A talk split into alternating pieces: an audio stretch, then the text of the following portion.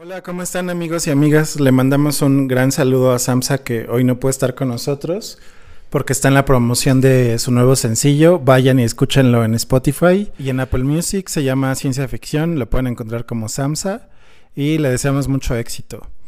Y hoy estamos aquí reunidos y reunidas para platicar un poco me surgió una idea porque recuerdan esa visualización del álbum, bueno, no sé si tú, Elvia, lo viste, pero ah, seguro David sí se acuerda del, del, cuando Bad Bunny sacó el disco de Yo hago lo que me dé la gana, sacó en YouTube una visualización. Ya, ves que, ya ven que muchos artistas sacan no un video de, de la canción, sino un visualizer, ¿no? Como que es como una cierta imagen que a veces es, se mueve, a veces no.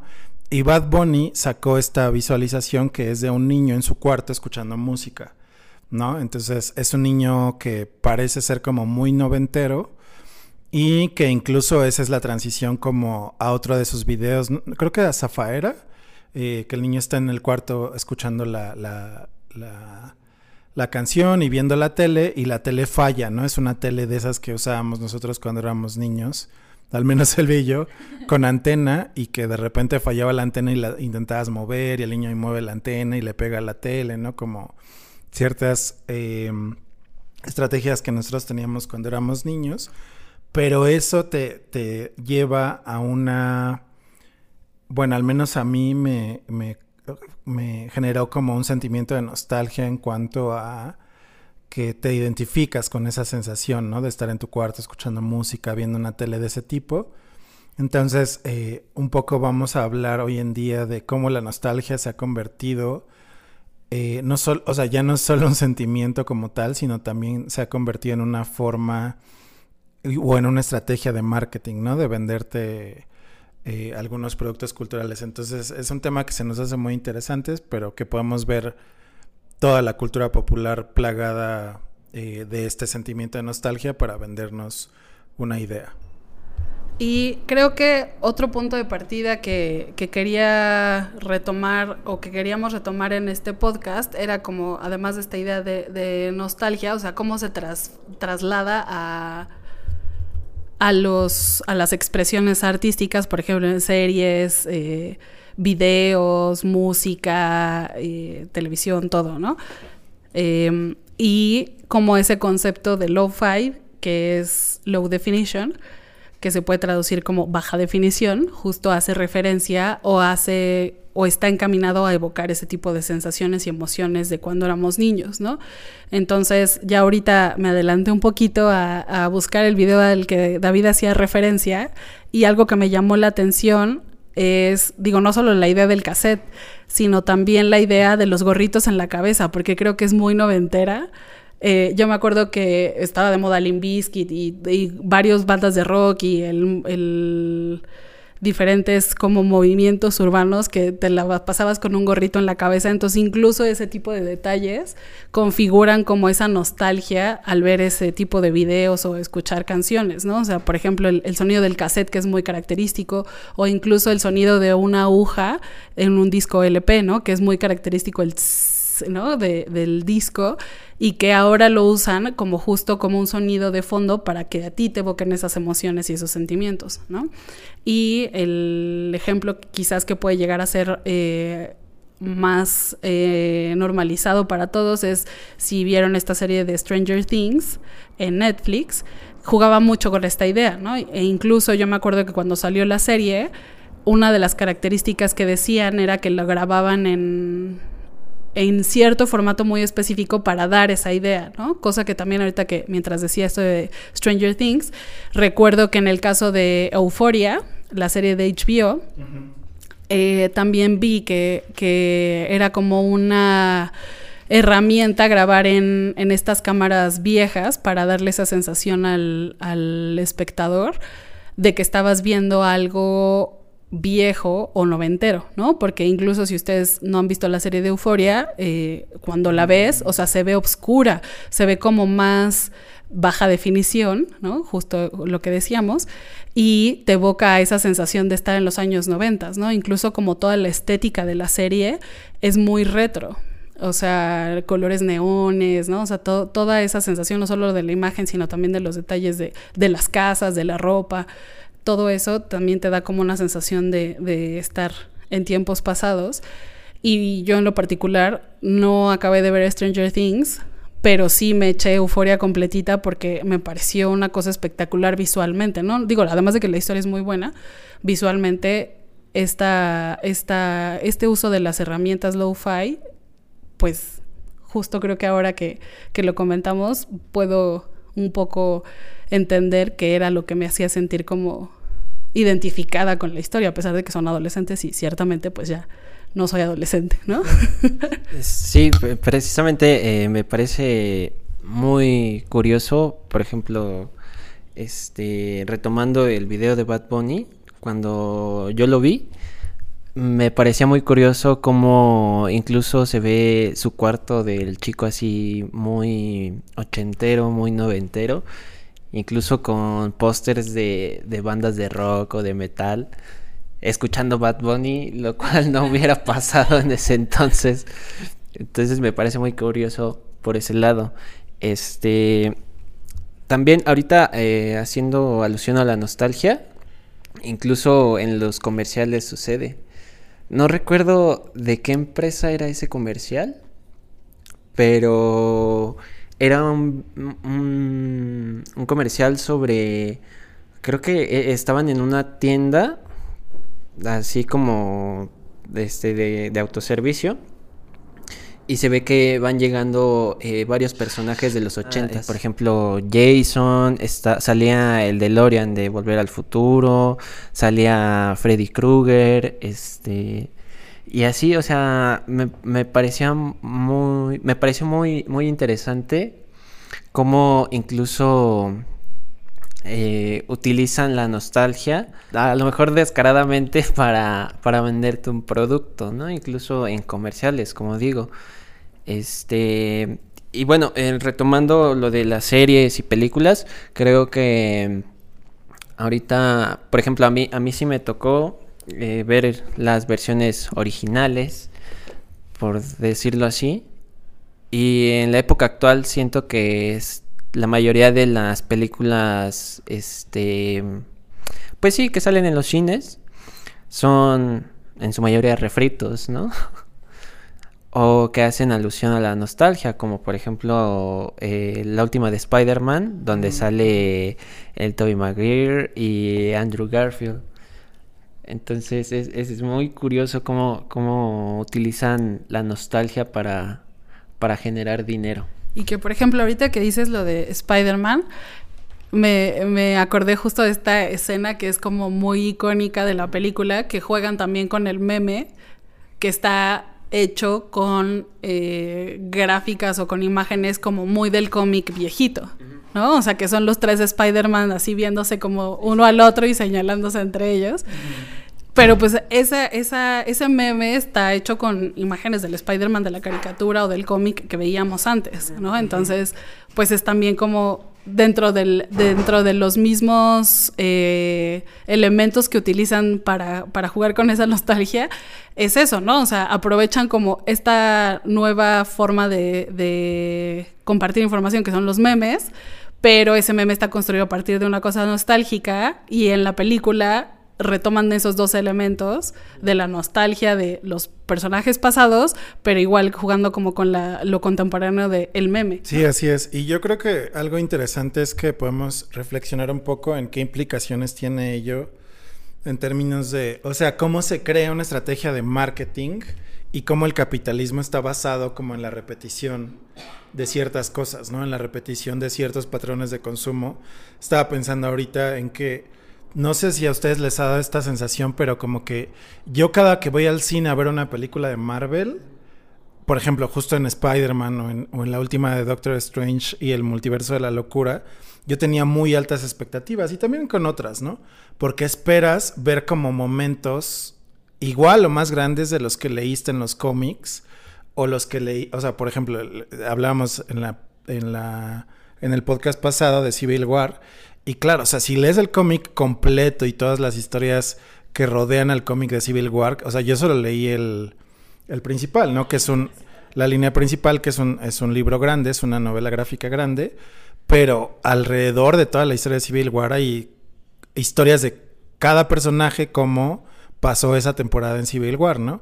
Entonces, o sea, tú de alguna forma dices, bueno, quiero ver The House of M en la nueva película de Doctor Strange, pero llegas y nunca llegas como a ese nivel de, eh, de satisfacción con lo que estás viendo, ¿no? Y estoy pensando que es un poco una sensación muy similar dentro del capitalismo a la que tienes cuando consumes algo, ¿no? Por ejemplo, eh, en especial ese tipo de productos culturales como series o películas, pero también gadgets tecnológicos, ¿no? O sea, yo ahorita ya no soy usuario de iPhone porque justo hice como una decisión eh, muy consciente de ya no voy a consumir esto, aunque me gusta mucho la marca y etcétera, pero precisamente es como decir, claro, ya va a salir el iPhone 15 pero qué tanto es diferente al iPhone 14, ¿no? O sea, es, esta sensación como de consumo, porque va a salir lo nuevo, pero que ya, pero que responde a una lealtad a una marca que tiene o a un, a un patrón de consumo que tengo.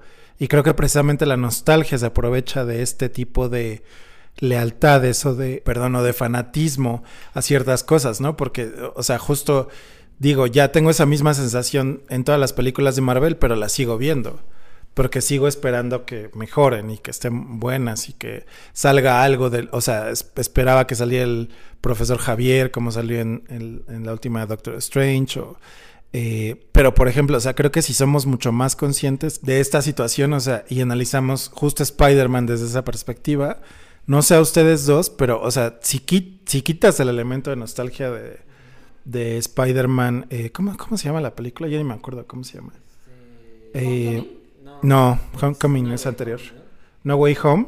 Este, si quitas la, nostalgia de esa película, o sea, no hay algo tan interesante como para verlo, ¿no? Porque es como, claro, ves a todos los, a, los Spider-Man, pero también a, los villanos, ¿no? Al Doctor Octavius y al lagarto que sale en, las, en la trilogía de Andrew Garfield, etcétera, ¿no? Pero justo creo que, eh, o sea, como ese volver al pasado y que Stranger Things lo, ha manejado como creo que ha sido de los ejemplos más exitosos y más, eh, o sea, no son sutiles en su manejo de la nostalgia, pero sí lo han manejado de una manera muy buena como para eh, no, no, no ser Spider-Man y darte una palmada en la cara con la nostalgia, pero sí cuando la ves dices, ay no manches, esa canción de Kate Bush y todos la volvemos a escuchar o, esa canción de Metallica, o cómo se visten estos chavos, o juegan eh, Dungeons and Dragons, y digo, yo no lo jugaba, pero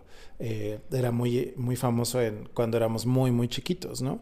O ciertos videojuegos, o cosas que, que te remontan como a, como a ser niño y que al final de cuentas, o sea, todos, aunque seamos adultos, tenemos esa parte de, de consumo cultural que nos llama mucho la atención eh, cuando están apelando a algo de cuando éramos niños, ¿no? Entonces, creo que podemos ser como más críticos al respecto y cómo consumimos ese tipo de cosas.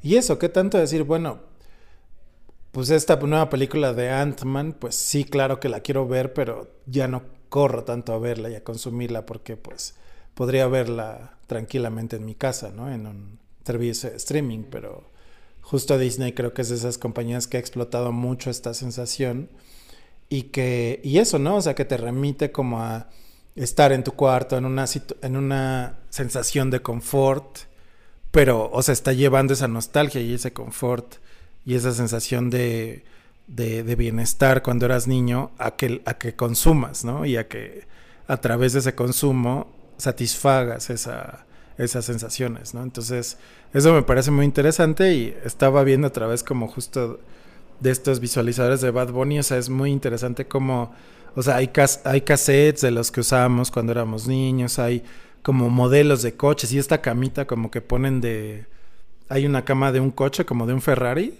no sé qué modelo sea, pero justo que era como las que ciertos niños tenían cuando nosotros éramos niños, ¿no? Hay, un, hay Transformers, eh, hay por ahí, parece un... No es un Nintendo, parece antes como un Atari o algo así. Pero justo ese tipo de cosas, ¿no? Que, que, te remiten como a esa sensación. La misma computadora es como una, una HP, una algo así, como de esas blancas grandotas, ¿no? Que tenían, que se volvían amarillas con el tiempo. Entonces, bueno, sí, es, es un tema interesante, pero creo que lo podemos aproximar un poco reflexionando acerca de cómo consumimos estas cosas, ¿no? Y sí, sí, precisamente este, algo que, que quería comentar es, bueno, o sea, algo que me vino a la mente es un poco analizar por qué o cómo es que le funciona a las grandes empresas eh, la nostalgia, ¿no? Este, o sea, cómo, cómo utilizan la nostalgia para generar dinero. Y me vino a la mente precisamente lo que pasó con, con la película de Spider-Man. Este, que prácticamente ellos, bueno, Disney y Marvel no tuvieron que invertir mucho en marketing, en publicidad, porque lo único que hicieron fue sacar un juguete, creo que era el Spider-Man, pero con el traje de, de Toby Maguire, algo así era. Y este, y a partir de eso, todos los fans dijeron, no, ya viste, y empezaron a hacer sus teorías de que es que va a salir eh, Toby Maguire, por eso sacaron este juguete, y empezaron a... los mismos fans empezaron a hacer el marketing, la publicidad de, de la película, entonces eh, creo que si, si las, las grandes empresas lo dejan así, mmm, pues de hecho, incluso Marvel tiene como este, este contrato con los actores de que no tienen que decir nada, de los que trabajan ahí no tienen que filtrar nada, porque si lo filtran se ganan una demanda, etcétera. ¿Por qué? Porque juegan con la nostalgia de, de los, de los fans. Entonces, este, por ejemplo, también recuerdo que en Doctor Strange este, empezaron a hacer sus teorías de que iba a salir el profesor Javier hasta que ya salió el, el tráiler. Incluso eh, había visto un video donde hacían como este análisis a la publicidad de Marvel de cómo antes sí le invertían mucho. Por ejemplo, en la de Iron Man, incluso desde creo que seis, seis meses, un año antes, ya había salido el tráiler. Y actualmente sacan el tráiler incluso una semana antes de que salga la película.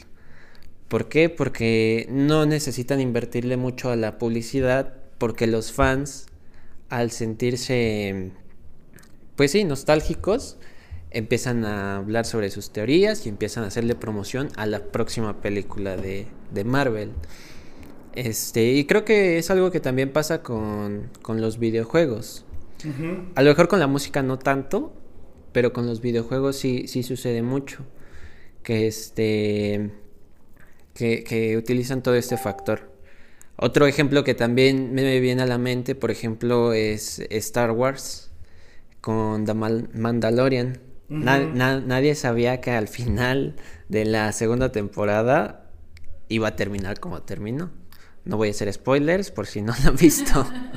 Pero si son fans de Star Wars, Mandalorian creo que es eh, el mejor producto que ha hecho Disney como tal con Star Wars. ¿La segunda es la que acaba de salir? No, no. Ah, la pasada. Ajá, la pasada. Cuando sale un personaje muy importante. Ajá, exacto, sí. ¿Tú ya la viste? Super spoiler. no, no, no. O sea, nada más digo, sale un personaje muy importante. No dije quién.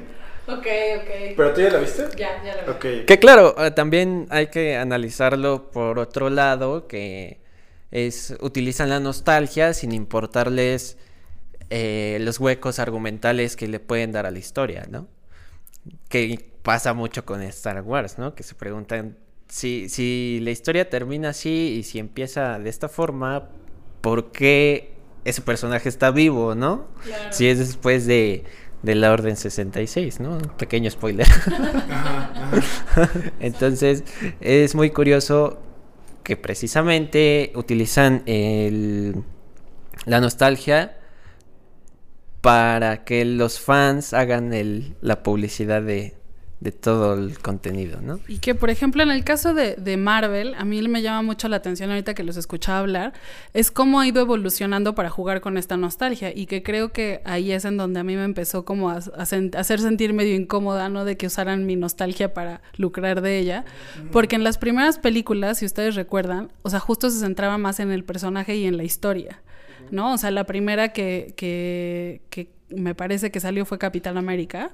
Y entonces era muy padre porque veías el, video de lo que habías leído, ¿no? De, en el cómic. Entonces era muy padre estar como cachando las similitudes, en qué habían cambiado, porque hay cosas que hay que adaptar, ¿no?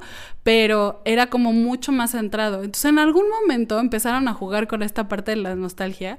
Quizás fue por ahí de, no sé, no sé, o sea, no creo que no me aventuraría a decir cuál es como el, el origen de, de jugar con esta nostalgia, pero pero sí hay como un momento en el que yo recuerdo muy conscientemente de decir, o sea, ya dejen de estar lucrando con mi, con mi sentimiento y mi emoción de niña, ¿no?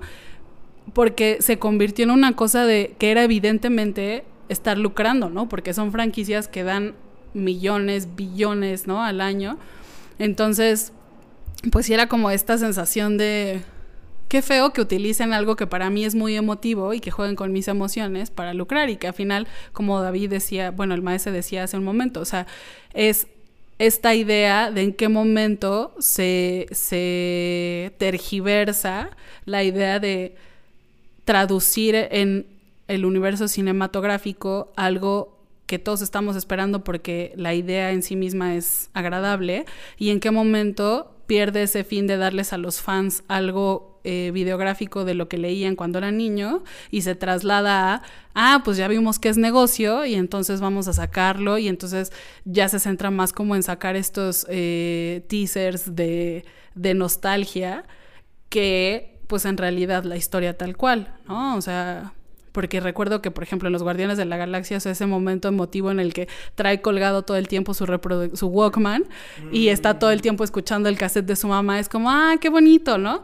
Pero en algún momento ya era así como, ya basta, dejen, dejen de lucrar con mis emociones porque no, o sea, ya ni siquiera se están enfocando tanto en la historia, a lo mejor, ¿no? O sea, que son grandes producciones, yo no digo que no, no me gusten, ¿no? O sea, sí me gustan, pero sí reconozco que, que hay como un, una sección de películas que veía por el gusto de ver la película traducida del cómic y eh, llegó un momento en el que ya era una cosa más de, están jugando con mis emociones y otro tercer momento de ok, ya estoy consciente que están jugando con mis emociones, ya no voy a correr a ver la película, ¿no? Si la veo en streaming, la veré, pero ya no es como esta ansiedad de, ay, quiero ir al cine a ver la película porque, porque van a sacar Capitán América o la guerra civil o así, ¿no?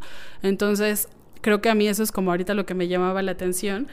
Y también, por ejemplo, algo que me llamó mucho la atención de, del retomar cosas como del pasado es en el ámbito musical, ¿no? O sea, cuando sacó Dua Lipa su álbum, que justo se llama Future Nostalgia, eh, me llama mucho la atención que las generaciones más jóvenes se impactaban de que utilizaba cachitos de canciones viejas. Y yo decía, ¿por qué? O sea, ¿cuál es el problema, no? Y le, empezaron a posicionar como una plagiaria, ¿no? O sea, se está robando músicas. Y yo recuerdo que en los noventas, pues una gran parte de, de, la música justo usaban estos amplios para generar más música. Entonces yo decía, pero pues es un recurso musical, o sea, ¿cuál es el problema, no? Pero justo las nuevas generaciones lo leían desde otra perspectiva, ¿no? De se lo está plagiando y no como pues es un sampleo. Sí, justo también, por ejemplo, eh, eh, hablando más de música, bueno, creo que está ligada a ambos ámbitos, tanto en las películas como en la música. Recuerdo que cuando salió este Bohemian Rhapsody, Bohemian Rhapsody la canción, este volvió a ser de las canciones más escuchadas en Spotify. Mm. Y, o sea, siento que en gran parte es por las personas que dijeron, ah, qué buena canción, me recuerda cuando salió, este, que yo era niño, etcétera, ¿no?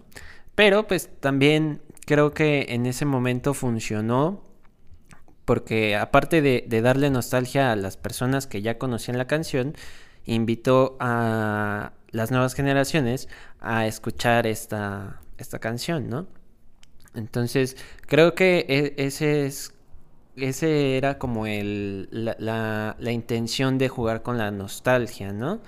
O sea, jugar con la nostalgia de las personas más grandes para que consuman productos más nuevos, por decirlo así, y más bien, e invitar a las generaciones nuevas a consumir este producto. No, estaba pensando como en, en un par de cosas, ¿no? Por un lado que creo que me parece interesante esto que decía David acerca de cómo o sea, al final juegan las empresas con tu nostalgia, pero también con tu expectativa, ¿no? O sea, como, ¿qué estás esperando que saquen o que salga en el cine a continuación, ¿no? O sea, incluso apenas hace poquito vi, creo que en el Super Bowl salió como el tráiler de, de la nueva de los Transformers, ¿no? Que son películas Tal vez son entretenidas, pero son bastante malas en muchos sentidos, misóginas, racistas. Sabemos que Michael Bay, el, director de las primeras, es muy así. Pero eh, ahora van a salir, no sé si tuviste el tráiler, Alvia, pero van a salir los Transformers, eh,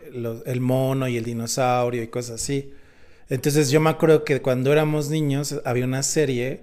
Los dinoplatíbulos. No, no, no, no, no. Esa es otra serie, sí. Pero había otra serie que era como de eh, los Transformers. El, eh, Optimus Prime era, un orangután. Ah, sí, y Megatron era un tiranosaurio. Sí, sí, sí. Entonces van a salir esos ahora. ¿No? Entonces, o sea, como que justo dices. o sea, wow, yo quiero ir, yo quiero ir a ver esa, esa película por, por esa nostalgia, pero sé que si voy, va a ser una película malísima, ¿no? Probablemente.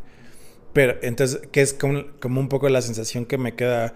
Al menos, o sea, muchas de Marvel sí me gustan, pero al menos con Civil War, por ejemplo, sí me pasó que dije, o sea, esto no tiene nada que ver con el cómic, y, y, con el nivel de, de, como decía Elvia, o sea, creo que mucha, mucho, o sea, bueno, un, un poco de contexto histórico también como para pensar en Marvel, o sea, no sé si ustedes sabían que Marvel en los 80s, 90s estaba a punto de quebrar. Entonces, hacerlas, empezar a hacer las películas, la primera fue Iron Man, fue como su última grito de esperanza para regresar a ser una industria eh, prolífera. prolífera, ¿no? Entonces, justo antes ahora hubo todos los problemas que hay con los eh, Cuatro Fantásticos, con Spider-Man, porque justo en esa crisis que tuvo Marvel fue cuando vendió los derechos de Spider-Man, de los X-Men a Fox eh, y a Sony, de Spider-Man y de los Cuatro Fantásticos, ¿no? Entonces, hacer estas películas fue como su último suspiro de, bueno, vamos a intentar hacer algo que nos produzca ganancias. Y eh, pues les pegó, ¿no? Y creo que toda la fase 1 se concentra mucho en esto que dice Elvia de el desarrollo de los personajes, las historias de origen del Capitán América, de, eh, de Iron Man, de quién más sale, este, del mismo Thor, etcétera, ¿no? Entonces, son películas buenas porque se concentraban en eso 10 años, ¿no? En generar una buena historia de los, de los superhéroes. Y, e, y eso culminó con eso de la saga del infinito, ¿no? En, en Infinity War y con Thanos, ¿no? Pero justo creo que la fase, creo que ahorita vamos en la 4, ¿no? Algo así. O sea, ya es mucho, ya tiene que ver mucho con esta vuelta a la nostalgia, ¿no? Ya nos están vendiendo, o, como decía David, o sea, traen a Andrew Garfield y los que les gusta Spider-Man le aplauden y a los que les gusta el otro pues también le aplauden, o sea creo que es, es como una, un recurso muy, pues de marketing medio bajo, ¿no? Como para decir, bueno, no vamos a hacer buenas películas y luego se quejan de que Scorsese dice que, que Marvel no es cine, ¿no?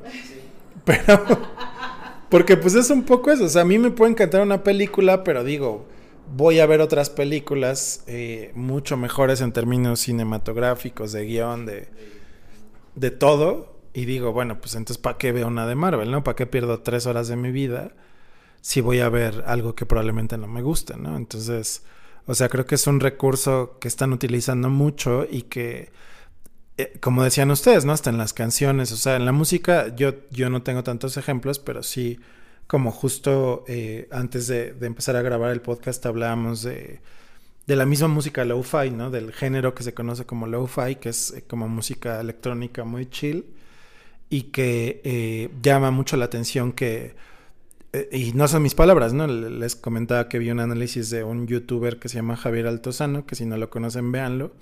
Es muy bueno porque hace videos de análisis de música, pero él lo que hacía era analizar precisamente cuál era ese sentimiento de nostalgia que tienes de estar en tu cuarto mientras escuchas música en una tarde lluviosa, ¿no? Entonces, o sea, esas, las canciones de lo-fi que tenemos ahora te evocan esa sensación de que estás escuchando un cassette con una baja calidad de sonido y que incluso producciones musicales grandes están hechas así ahora, ¿no? Y me llama mucho la atención lo que decía Elvia sobre Dua Lipa porque, O sea, justo el otro día veía como un documental de Portishead y también incluían un poco del trip hop. Y justo el trip hop se basó en eso, ¿no? En hacer sampleos y en hacer música como muy tranquila y con muy baja calidad. O sea, me acuerdo que eh, estaban hablando del, del, disco de Portishead del primero, que se llama Portishead. Y este. Y están diciendo es que las grabaciones, o sea, las pasábamos por eh, las grabábamos en vivo, las grabábamos, o sea, con los instrumentos, las grabábamos y luego la grabación la pasábamos un cassette y lo arrastramos por el piso hasta que la calidad quedaba súper baja, ¿no?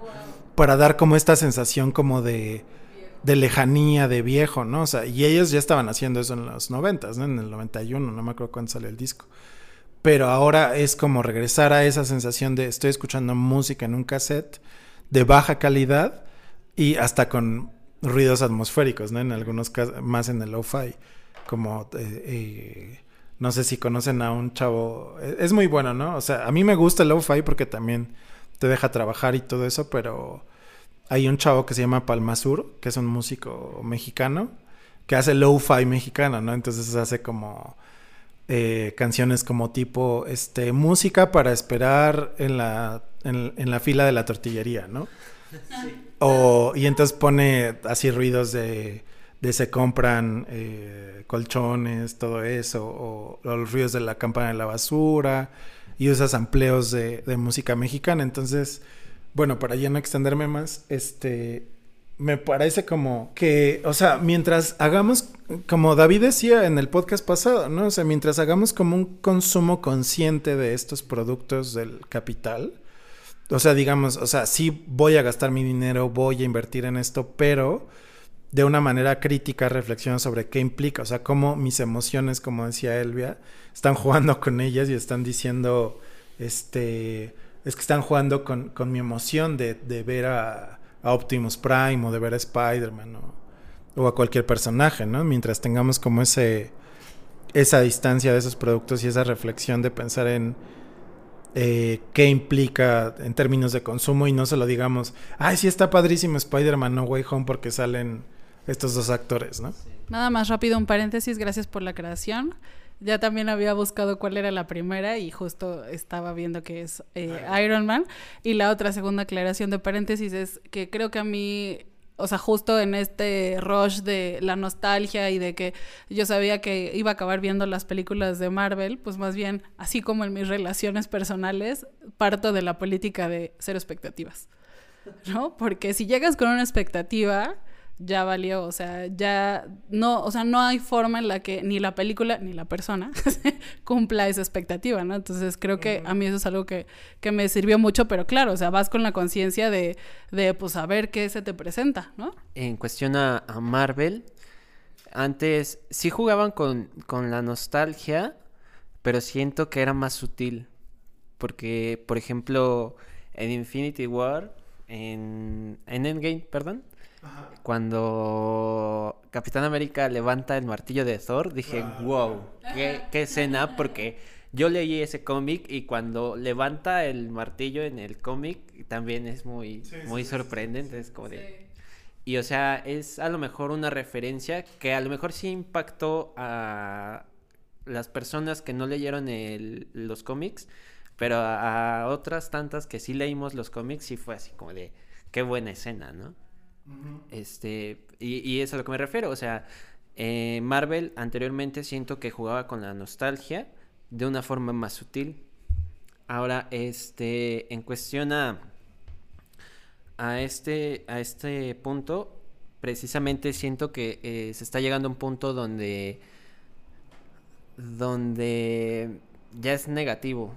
Porque, por ejemplo, retomando la, la, música, hay una banda, no sé si la, la han escuchado, que se llama Greta Van Fleet. Eh, son unos chicos, cuando se empezaron a hacer famosos, tenían menos de 20 años. Son de Estados Unidos, creo. Y este y estos chicos se empezaron a hacer famosos porque Robert Plant, el vocalista de Led Zeppelin, este en una entrevista le preguntaron, "¿Qué banda actual te gusta?" Y dijo, ah, pues Greta Van Fleet, ¿no? Entonces, a partir de ahí, muchos fans de Robert Plant este, se fueron a escuchar a Greta Van Fleet y se empezó a hacer muy viral que Greta Van Fleet tenían un sonido muy similar a, Led Zeppelin. O sea, tal cual. Incluso el vocalista canta muy parecido a Robert Plant. Entonces, recuerdo que los escuché y sí me gustó porque soy fan de Led Zeppelin. Pero ya siendo un poco más crítico, es así como de, ok, está padre, pero ¿qué está aportando, no? O sea, realmente son muy buenos músicos, pero creo que en ese momento no estaban aportando nada nuevo a la escena musical del rock. Este, y creo que, ese, ese punto también se puede eh, analizar en ciertas, en, ciertos, en ciertas ramas de la comunicación o de, de arte, ¿no? Por ejemplo, en el cine siento yo que es más difícil que destaque un director, un guionista, un productor que tiene una idea original, ¿no? ¿Por qué? Porque lo que vende ahorita es el factor nostalgia y hacer refritos, ¿no? Entonces, por ejemplo, eh, se me viene a la mente eh, Guillermo del Toro, que sí utilizó a Pinocho, pero hizo su versión. O sea, muy distinta a la original. Y este. Pero a pesar de eso, Guillermo del Toro tiene otras muchas historias, otras películas, otras producciones muy buenas que son originales de él. Y es, es lo que digo, o sea, de igual forma siento que el cine actual, que son refritos, realmente no aportan nada al arte del cine, ¿no? Por ejemplo, una que siento que sí aportó es una es la de Spider-Man, la de Into the Spider-Verse se llama. Ajá, ¿Por qué? Porque innovó en la animación. Eh, eh, pues sí, hicieron que la historia, el guion fuera importante en una película animada, ¿no? Entonces siento que cada vez es más difícil que una historia original destaque en cuestión al cine o las series, etc. Entonces el factor nostalgia ya está llegando a un punto donde mm, no que no funcione, porque funciona muy bien, sino más bien que le impide crecer a otras personas que tienen mucho que aportar. Esto que dices me llama mucho la atención porque, o sea, creo que pones algo sobre la mesa que es bastante interesante, ¿no? O sea, ¿hasta qué punto el factor nostalgia deja de ser un recurso creativo y se convierte en un recurso de venta? ¿no? O sea, y que creo que esa es como la preocupación principal que, que nos trajo este tema a la mesa del podcast. Porque, o sea, justo ahorita cuando lo decías con la música me fue mucho más evidente ese ejemplo, ¿no? O sea, como en los noventas el sampleo era un recurso o, o, el hacerlo de baja fidelidad era un recurso creativo y como ahora eso nada más es un recurso de venta. ¿No? Y que, por ejemplo, o sea, justo yo me ponía a pensar así como, ay, ¿por qué me gusta tanto Dua Lipa? Digo, claro, o sea, a mí me empezó a gustar Dua Lipa con el de Future Nostalgia, que tiene muchos amplios de canciones que a mí me hacen recordar épocas pasadas. Y entonces ahora ya empiezo a cuestionarme mi gusto por Dua Lipa, ¿no? Porque de verdad digo, ¿en qué tanto es lo que hace Dua Lipa y qué tanto es esa emoción y ese sentimiento de esas canciones que yo escuchaba cuando estaba más joven, ¿no? Entonces, como que ah, justo si lo empiezas a ver desde esa perspectiva, incluso a, ti mismo, bueno, a mí misma me empezó a hacer como esa resonancia de, claro, o sea, hasta qué punto me está gustando esto porque es algo innovador, o creativo o, pues no sé, original, y hasta qué punto me, gustó porque está jugando con ese sentimiento, ¿no? Y otro ejemplo que, me vino ahorita a la mente de, este mismo sentido es, eh, hay, una, hay un grupo que se llama Manskin, Man, Maneskin, algo así, y tiene una canción que se volvió muy famosa en TikTok, ¿no? Y yo decía, es que me gusta mucho esta canción, ¿por qué? ¿No? Porque, o sea, yo incluso la ponía y mi novio me decía, quita eso, está horrible, ¿no? Y entonces ya investigando más sobre la canción me doy cuenta que no es original de Manskin, es de un grupo más viejo. Y que ese grupo más viejo hizo un cover de otro grupo más viejo. Y entonces en realidad la canción original eh, se remonta a 20, 30 años atrás y digo, claro, pues es que la canción es muy buena. La adaptación del nuevo grupo, quizás que, por ejemplo, poniendo en contraste con, con, la, con el gusto de mi novio que decía no me gusta, yo decía, pero es que sí, le, veo potencial, ¿no? le veo potencial a esta canción, o hay algo que me gusta. Y justo ya siendo como más eh, retrospectiva de la canción, me doy cuenta que pues viene de otra época, de otro contexto, donde la música se hacía con otro enfoque, ¿no? Entonces digo, ah, claro, o sea, es que digo, no, no, no por quererme vender como muy exquisita en la música ni nada, pero, pero normalmente, o sea, como que cuando una canción me gusta o me resuena, acabo descubriendo que se remonta a algo que tiene como más contenido, ¿no? Que no solo es como hacer el refrito o hacer el cover, sino que tiene que ver con, pues sí, con algún proceso creativo como mucho más de fondo, ¿no? Con de verdad hacerte sentir algo, que pues al final las expresiones artísticas, uno de sus componentes importantes es eso, es que nos mueven cosas, ¿no? Entonces, como que digo, claro, es que ese punto que tocas ahorita es es como la coyuntura que estamos discutiendo, ¿no? O sea, hasta qué punto deja de ser un recurso creativo y hasta qué punto se convierte en un recurso capitalista, ¿no? O para capitalizar, no, no capitalista, sino para capitalizar algo, algo productivo, ¿no? Es como, por ejemplo, el por qué funciona King Kong a pesar de que ya se hicieron este como cinco películas de la misma historia. Y de todas formas, siento que todos los directores que han hecho esas películas, de alguna forma han tenido algo que aportar a la historia de King Kong como tal. Y por eso es que funciona. Obviamente ya en las últimas donde se pelea con Godzilla y todo eso, ahí ya empezó a decaer porque intentaron hacer algo nuevo. Y realmente ya no fue, e, en, ese punto siento yo que ya no fue para, para aportar algo nuevo a la historia, sino fue más como, como fanservice, no sé, hacer algo, por ejemplo, como lo de Jason contra Freddy Krueger. Entonces, creo que... Entonces siento que, que, fue un intento de hacer eso, que realmente hay, ya hay historias así, entonces no tiene mucho que aportar y por eso decayó. Sin embargo, la historia original de King Kong siguió funcionando porque cada director le daba su interpretación, que sí era muy apegada, muy original a la original, pero este cada uno le daba su interpretación, retomando precisamente lo de Guillermo del Toro es un ejemplo muy claro. Sí, y yo creo que un poco la pista o, la, la, cuestión que queremos aquí resaltar es que eso, ¿no? O sea, tomar este tipo de consumo cultural desde un punto de vista crítico y decir qué tanto me aporta a mí como individuo y qué tanto aporta a cierto arte en específico, ¿no? Tengo, o, o de alguna manera pensar en cómo la nostalgia la utilizan como un recurso creativo y lo, lo aplican de una manera que queda un producto bueno, que nos hace sentir bien, que nos satisface en términos de ver una película, escuchar una canción, etcétera, o solo están queriendo vender más discos o, o más entradas al cine con ese tipo de cosas, ¿no? Entonces ya es como una decisión hasta cierto punto de vista personal, pero también como sociedad y comunidad.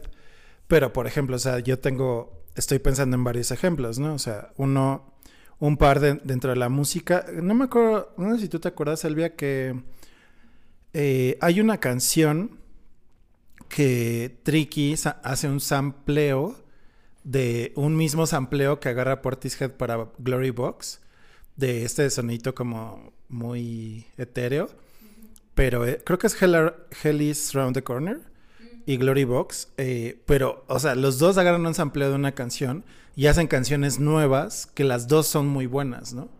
Y también creo que el mismo, digo, yo creo que cuando vi la temporada 2 de Stranger Things, justo criticaba mucho esta cuestión de la nostalgia, porque así es que, o sea, aquí lo que nos quieren vender solamente es regresa a tu niñez y piensa en los juguetes, en los juegos, en las canciones que estabas escuchando cuando eras niño.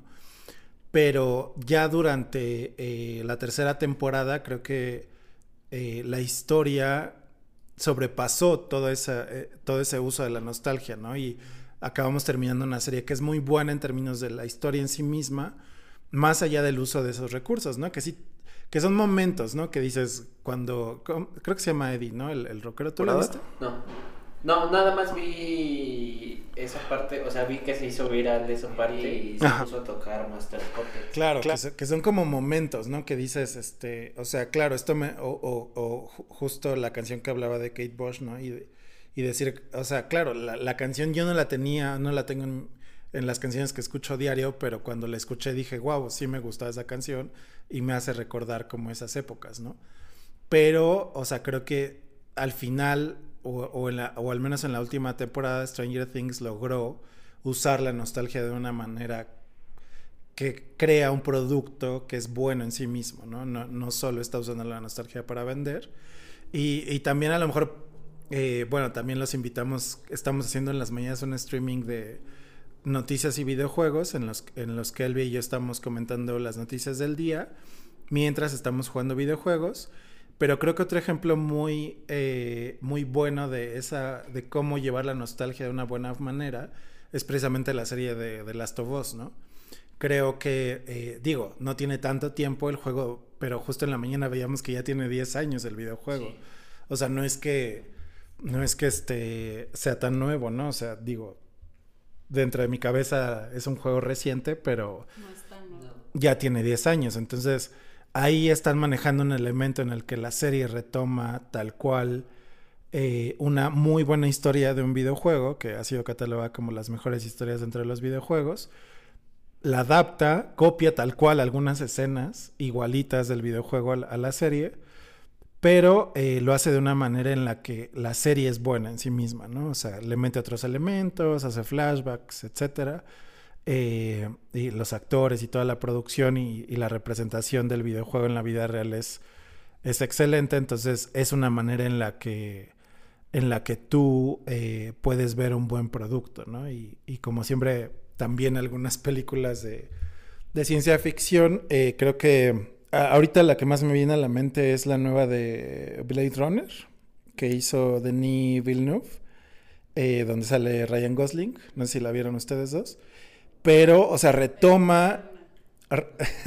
retoma la vieja Blade Runner, retoma como el soundtrack que hizo Vangelis, ahora lo hace Hans Zimmer, y retoma como esa sensación de, de, música etérea que tiene Vangelis, ¿no? Que tenía Vangelis en los, en los 80s, 90s, no me acuerdo. 80s, 90s, ¿no? Cuando estaban produciendo música. Pero Hans Zimmer la retoma y hace un nuevo soundtrack que nos hace pensar en un futuro que, nos remite como esa música de ciencia ficción que también podemos ver en juegos como Mass Effect, ¿no? Que es como muy eh, etérea, electrónica, pero que te remite como esa música que se hacía con los sintetizados de los ochentas, pero que te hacen sentir que estás en el futuro, ¿no? Entonces, creo que si se hace algo bien y tenemos como esta visión un poco más distanciada y crítica de decir, bueno, no sé, Michael Bay está usando los Transformers como un elemento para vender más entradas al cine y hacerse rico, o hay un nuevo producto, una nueva canción, una nueva película que es buena en sí misma y que nos deja como algo más allá de, comprar o de gastar algo. Creo que a lo que dices solo agregaría que justo, o sea, en, en los casos como más evidentes de que pareciera como algo más de lucrar que de que algo de expresión creativa. O sea, creo que ahí es en donde para mí significa un punto de quiebre, ¿no? O sea, de decir, en realidad voy a consumir una entrada al cine o, o me espero al streaming, ¿no? Porque pues sí lo quiero ver, ¿no? Honestamente, pero pues también digo, como quizás como la, reflexión que me viene a la mente y lo que quiero poner sobre la mesa es hasta qué punto como consumidor tenemos capacidad o qué, o qué qué actividades podemos hacer como consumidores para no sentirnos incómodos con estas cosas, porque puede haber gente que ni siquiera le causa escosor el tema de, de la nostalgia como recurso de lucro, ¿no? Sino más bien es como, ah, pues está bien, lo pago y me da igual, no, no, no analizan como esa otra capa, ¿no? O si la analizan, no les importa, ¿no? Pero digamos, desde el lado de, del supuesto de, de como consumidores que estamos viendo como estas vertientes de la nostalgia como un recurso para lucrar, ¿qué podemos hacer frente a nuestro deseo de querer hacer las cosas versus el no querer eh, seguir propagando este tipo de, prácticas, ¿no? Y pues una que me viene a la mente es eso, es no sé hasta qué punto puedo hacer como, pues no voy a ir al cine, ¿no? Pero me la voy a ver en el streaming, ¿no? O ya no tengo como esta ansiedad de verla el día que sale de la premier, sino me espero hasta seis meses, un año después de que salió. Sí hay que ser muy críticos con eso, porque por ejemplo, este, yo tengo este dilema de con el nuevo tráiler de The Flash. Que este. Que bueno, Ezra Miller tiene este denuncias por. Ah, sí vi, sí vi. Por cosas, por temas. ahí. Pero en el tráiler sale Michael Keaton como Batman. Entonces. ¿No lo has visto? Tengo este dilema de. Voy a ver una película donde sale una persona este con problemas, bueno, con denuncias o la voy a ver por la nostalgia y ver a Michael Keaton como Batman. Que siento que también fue así como un recurso de, mm, ok, este sujeto tiene denuncias, tiene problemas, nadie le va a querer apoyar, puedo meter a el factor nostalgia, voy a meter a Michael Keaton como Batman. Para ver si así sí jalo gente. Entonces tengo ese dilema. Claro, pero, o sea, precisamente ahí vuelvo como al punto de decir, bueno, ¿hasta qué punto se hace mal y se hace bien? O sea, sabemos que el universo cinematográfico de DC ha sido bastante desafortunado por muchas cosas, ¿no? Por la por cómo lo han retomado, por la tragedia de Snyder en, cuando estaba haciendo la Liga de la Justicia, etcétera. Pero este creo que ahí podría remitirme a Iñárritu hace una película con Michael Keaton. Eh, ¿Es Birdman, creo? Eh, que e, es como un metadiscurso dentro de la película, ¿no? O sea, la película habla de un actor que se cree o fue superhéroe en algún momento de la vida, pero está haciendo, o sea, y es la película que trae a Michael Keaton de vuelta a Hollywood, ¿no? Entonces, eh, es una película que está teniendo una narrativa que nos habla de, bueno, este güey fue Batman y es un actor que, que, ya fue, que ya no está más dentro de la visión de Hollywood, pero está regresando a través de esa, de esa película. Entonces, de alguna manera, no sé a ustedes, ¿la vieron? Pero a, a, mí, por ejemplo, me causó esa sensación de decir, es que este güey era Batman. Entonces, lo que está pasando en esta película es que alguien que era Batman ya no es Batman y es un actor frustrado de teatro, ¿no? Pero tiene superpoderes, vuela, cosas de ese tipo, ¿no? o cree que vuela, o sea, ya y tú interpretas la película, ¿no? Pero, o sea, justa, precisamente creo que ahí Iñarritu juega con la nostalgia de Michael Keaton como un superhéroe dentro de una metanarrativa que está fuera de el entorno de la misma película. Entonces, es una manera en la que se hace bien ese uso de la nostalgia del mismo Michael Keaton que ahora utilizan como un factor de vengan a ver una película que se trata del, del multiverso y de que además el multiverso ya es un tema que usan en todos lados, ¿no? Como un recurso también narrativo que creo que se va a gastar muy pronto porque ya lo utilizan en todos lados y que dicen, bueno, esta película basándonos en el cómic de Flashpoint nos va a servir para darle un reboot a todo el universo de DC Comics, ¿no? Y digo, ojalá les salga bien porque creo que DC, al menos dentro de los cómics, a mí me gusta mucho más que Marvel. Pero, este, eh, creo que eh, es eso, ¿no? Solo otra... Y, tengo la misma sensación que tú, David, o sea, de, híjole, la voy a ver, sé que va a estar malísima la película probablemente, pero dicen que va a salir Ben Affleck como Batman, que a mí, aunque no me gustan esas películas, sí me gustó Ben Affleck como Batman. Va a salir Michael Keaton como Batman, no sabemos si va a salir algún guasón, etcétera, ¿no? Entonces, creo que ahí es esa pregunta que nos hacemos como consumidor, como la decía bien Elvia. Y que creo que justo otra vez, o sea, pone sobre la mesa eso, ¿no? O sea, una cosa es Iñárritu haciendo una película de la nostalgia como recurso creativo y otra cosa es eh, Flash utilizando a Michael Keaton como un recurso lucrativo, ¿no? De captación de capital.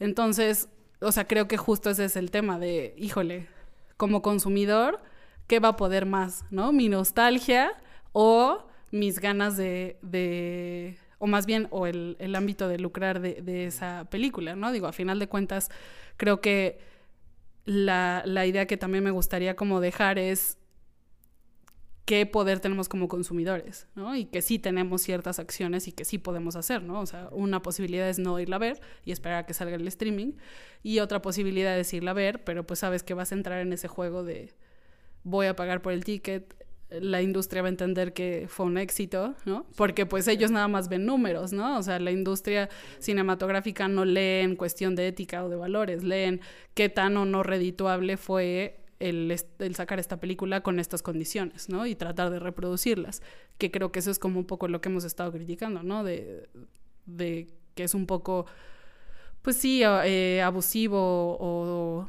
o de cierta forma como pues no, no, sabría qué adjetivo ponerle, pero que lucren con esa nostalgia de, de, nuestras remembranzas de los ayeres, ¿no? Y justo también aprovecho para hacer el comercial de que esa, esa disyuntiva que, que planteaba David sobre la mesa la, la tenemos eh, discutida en otro de nuestros podcasts con el tema de Armie Hammer y la cultura de la cancelación. Entonces, pues ahí podemos, ah, bueno, ahí andamos más como al respecto de, de esta discusión entre el artista y la obra, ¿no? En este caso sería el artista Ezra Miller versus las acusaciones que tiene y la película, que en realidad él es un elemento más de, la película, ¿no? Pero al final es, yo voy a, a, participar en decir, está bien que utilicen a Ezra Miller como actor, ¿no? O, o no lo voy a hacer, ¿no? Pues bueno, creo que, eh, digo, creo que un mensaje muy claro que tanto David como Elvia dejaron es el ser como un consumidor consciente, ¿no? Reflexionar acerca de los productos musicales, en series, películas, incluso libros que, que consumimos diariamente y ver qué poder, cuál es el poder, como decía Elvia hace un momento, que tenemos como consumidores, ¿no? Porque digo, si no es lo mismo que una industria vea que 30 millones de personas fueron a ver el estreno de una película a que la fueron a ver 10 millones y otros 40 millones la vieron en streaming, ¿no? Digamos, o sea, eso es un indicador para ellos de que algo están haciendo mal y ese es el poder que tú tienes como consumidor, ¿no? De decir, bueno, no voy a verlo el día del estreno, me voy a esperar que salga en Disney Plus la próxima de Marvel, ¿no? Entonces, este, pues creo que con ese mensaje nos podemos quedar y y este, sí, sí, mi mensaje sería más que nada, este, no, no les estamos diciendo que, que no vean las películas o que no escuchen la música. Claro, si ustedes quieren entretenimiento, este, sentir un poco de nostalgia, sentirse como cuando eran niños, pues los invito a ver las películas, a escuchar esta, esta música, a jugar estos videojuegos. Pero si buscan algo nuevo, también les hago la invitación a que sean más críticos con, lo que consumen. Totalmente de acuerdo. Gracias por todo. Adiós. Gracias amigos y los invitamos y las invitamos a suscribirse al podcast en su plataforma favorita. Estamos en Spotify y Apple Podcast hasta el momento. Y a seguirnos en nuestras redes, Instagram, Facebook como Palma Lab, Palma Lab MX en Facebook en YouTube, eh, Palma Lab, que donde estamos haciendo los streamings diarios, acérquense a nosotros, donde comentamos las noticias mientras jugamos videojuegos. Entonces, eh, muchas gracias por acompañarnos y nos vemos en el siguiente episodio.